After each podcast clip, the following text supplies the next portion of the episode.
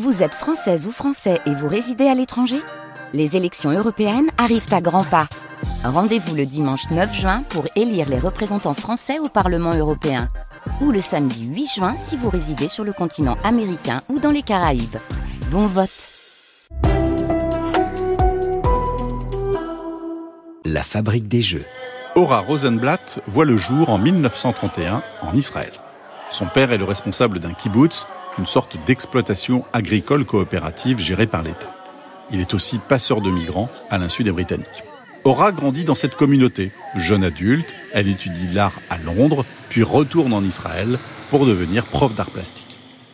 Theo Koster est né en 1929 aux Pays-Bas, sous le nom de Maurice Simon Koster.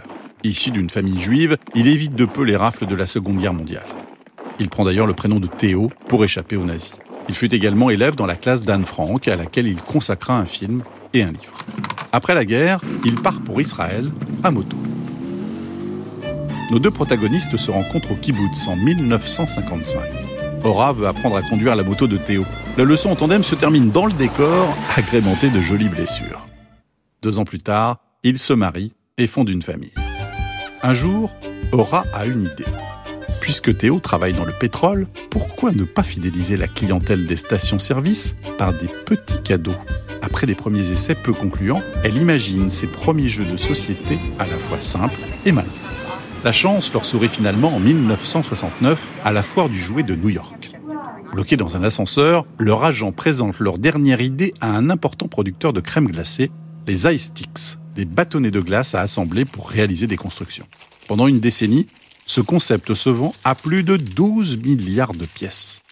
En 1979 sort Qui est leur premier succès mondial. Puis Théo et Aura inventent le petit bac en 1985, ainsi que les récents Pop-It qui ont envahi nos étals. Après une vie entière de création, Théo s'éteint à Tel Aviv en 2019, Aura en 2021. Leurs tombes sont en forme de personnages de qui est et la police d'écriture ressemble étrangement à des bâtonnets de glace. Désormais, ce sont leurs deux fils qui gèrent l'entreprise Theora Games, celle-là même qui vendait des cadeaux fidélité aux stations-service d'Israël 50 ans plus tôt. La fabrique des jeux, l'astuce. Le qui est est amusant, mais il est facile de vous enlacer en jouant avec les mêmes personnages. Heureusement, vous pouvez en imprimer de nouveaux, ceux de Disney par exemple, en vous rendant sur Internet.